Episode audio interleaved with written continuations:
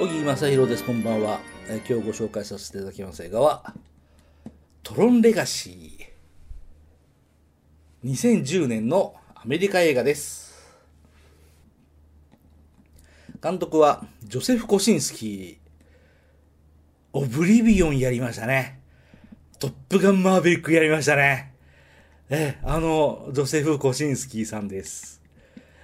えーその他、ジェフ・ブリッジズさんがちょっと出てる。そう、うん。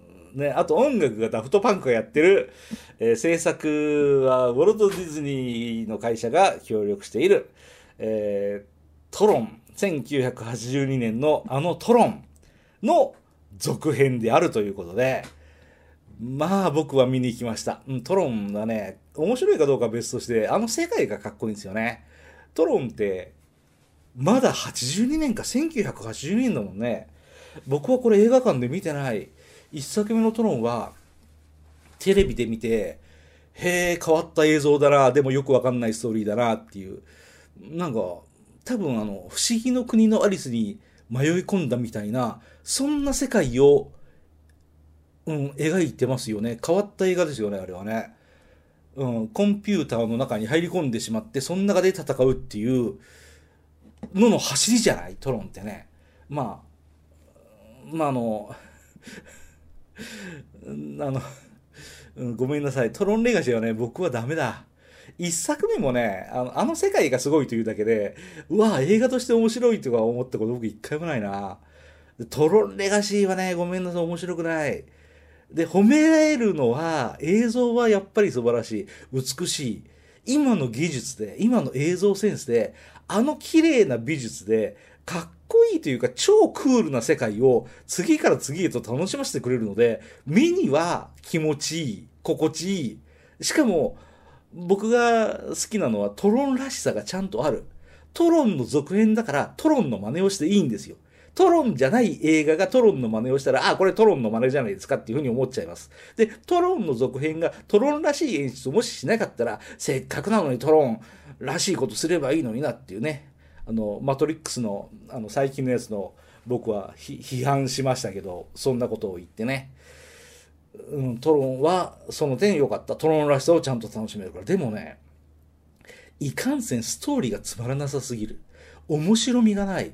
観客が、へえ、そうなったんだ。次はどうなるの？次はどうなるの？あ、そうなるの？うわ、でもそうなるとああなるんじゃない？うわ、やばいやばいやばいっていうのを、全く感じさせないので、僕はどうかと思いますよ、このストーリー。中だるみしすぎ。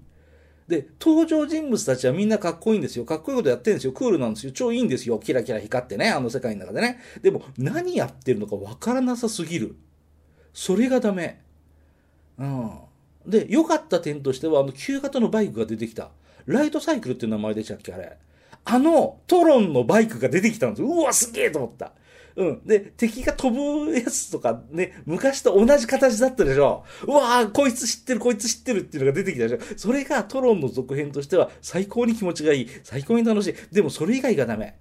あ、もう一個言うとヒロインが綺麗だった。ヒロイン誰だったっけトロンレガシーのヒロインって。オリビア・ワイルドさんか。オリビア・ワイルドさんは、タイムに出てたっけ？カウボーイエイリアン出てたっけ？ハーにも出てたんだ。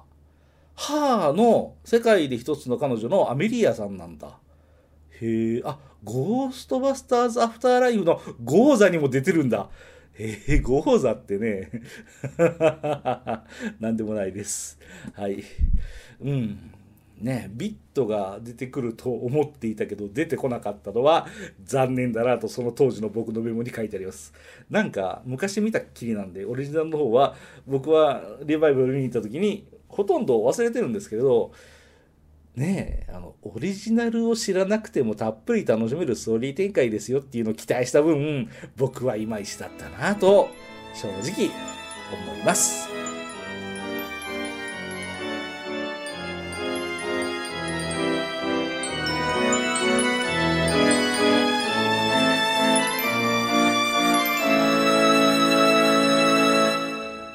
なたのハートには何が残りますか？あああえあなたのハートには何が残りましたか？